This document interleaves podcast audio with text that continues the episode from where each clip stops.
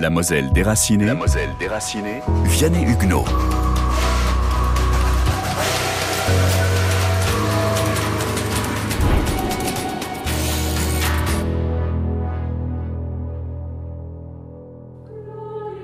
En 1939, la communauté catholique mosellane est très largement majoritaire. Sur les 700 000 Mosellans recensés à la fin des années 30, plus de 600 000 sont de confession catholique.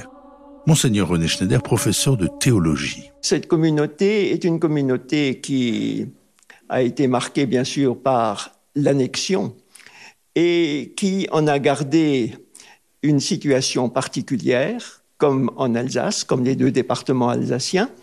C'est ce qu'on appelle le statut local globalement, avec à l'intérieur de ce statut local toute la situation concordataire avec le statut scolaire aussi particulier dans ce département.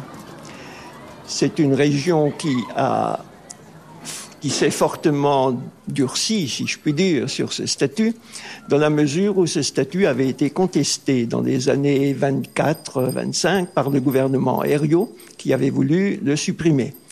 Et donc, le fait de l'avoir, d'avoir pu le conserver a encore conforté davantage cette communauté, l'a peut-être, peut-être, un petit peu repliée sur elle-même pour se défendre. Une communauté repliée sur elle-même, mais soudée et naturellement bouleversée par les évacuations puis les expulsions. Les catholiques partent avec la volonté, presque le serment, de rester unis. Les curés sont donc invités à demeurer pasteurs et à accompagner les fidèles sur les chemins de l'exil. C'est un désir, pas seulement un désir, mais presque un ordre, je dirais, de l'évêque de dire si votre communauté paroissiale est évacuée, partez avec elle. Gardez en fait le lien, non seulement le lien, mais essayez de rester le curé de cette communauté paroissiale.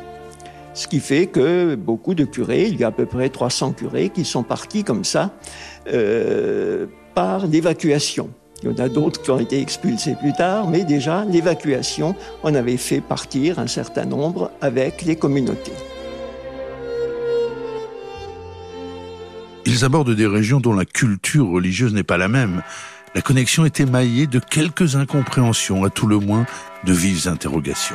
Disons que ça a été une très bonne surprise pour les curés du lieu, incontestablement, de voir que leurs églises étaient de nouveau mieux remplies.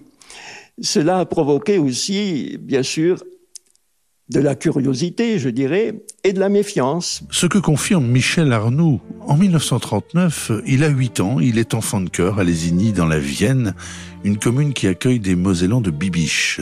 Lors de l'arrivée des, des, premiers, des premiers réfugiés en gare de Châtellerault, le maire de Lésigny a, a été averti tout de suite, s'est rendu en gare de Châtellerault, où il a, il a contacté le curé de Bibiche, lequel curé de Bibiche était très inquiet, et parce que les autorités religieuses du, secteur euh, lorrain classaient Lésigny dans une zone, euh, dans une terre de mission. c'était le terme employé. Hein. Ce qui n'était pas le cas, précisons-le. Tout le monde finit par s'entendre, mais l'objectif des catholiques mosellans demeure ferme. Il s'agit de reconstituer une communauté en exil doit notamment contribuer à cette unité l'ouverture demandée par Robert Schuman d'écoles lorraines dans les départements d'accueil. Des écoles qui ont la particularité d'être à la fois confessionnelles et abritées par les écoles publiques. Un autre personnage, chassé de Metz en août 1940, va déployer des sommes d'audace et d'énergie pour cimenter sa communauté. Monseigneur Heinz est certainement un des personnages euh, importants pour comprendre ce qu'a été l'atmosphère dans les communautés euh, catholiques de Moselle et, pour la Moselle, pour les communautés mosellanes simplement. Monseigneur Heinz est un évêque qui est arrivé dans le diocèse peu de temps avant la guerre. Hein, il a été évêque de Troyes en 1933 et il a été nommé en 1937 ou 38 très exactement, en 1938 en, à Metz.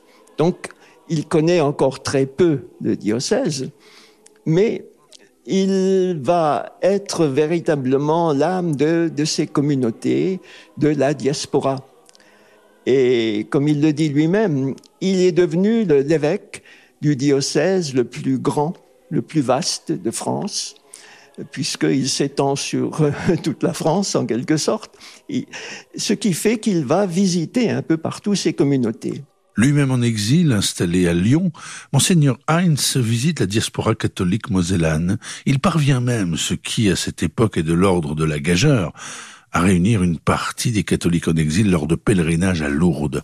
Le plus marquant est celui de 1941, réunissant 15 000 Mosellans. Ce pèlerinage a beaucoup marqué et a beaucoup aidé, je dirais aussi, à souder un peu euh, chrétiennement ces, ces, diverses communautés dispersées. Monseigneur Heinz retrouve son diocèse en octobre 1944 et la charge d'une communauté catholique à réunir et bien souvent à réconcilier tant elle est, elle aussi, traversée par les rancœurs de l'après-guerre.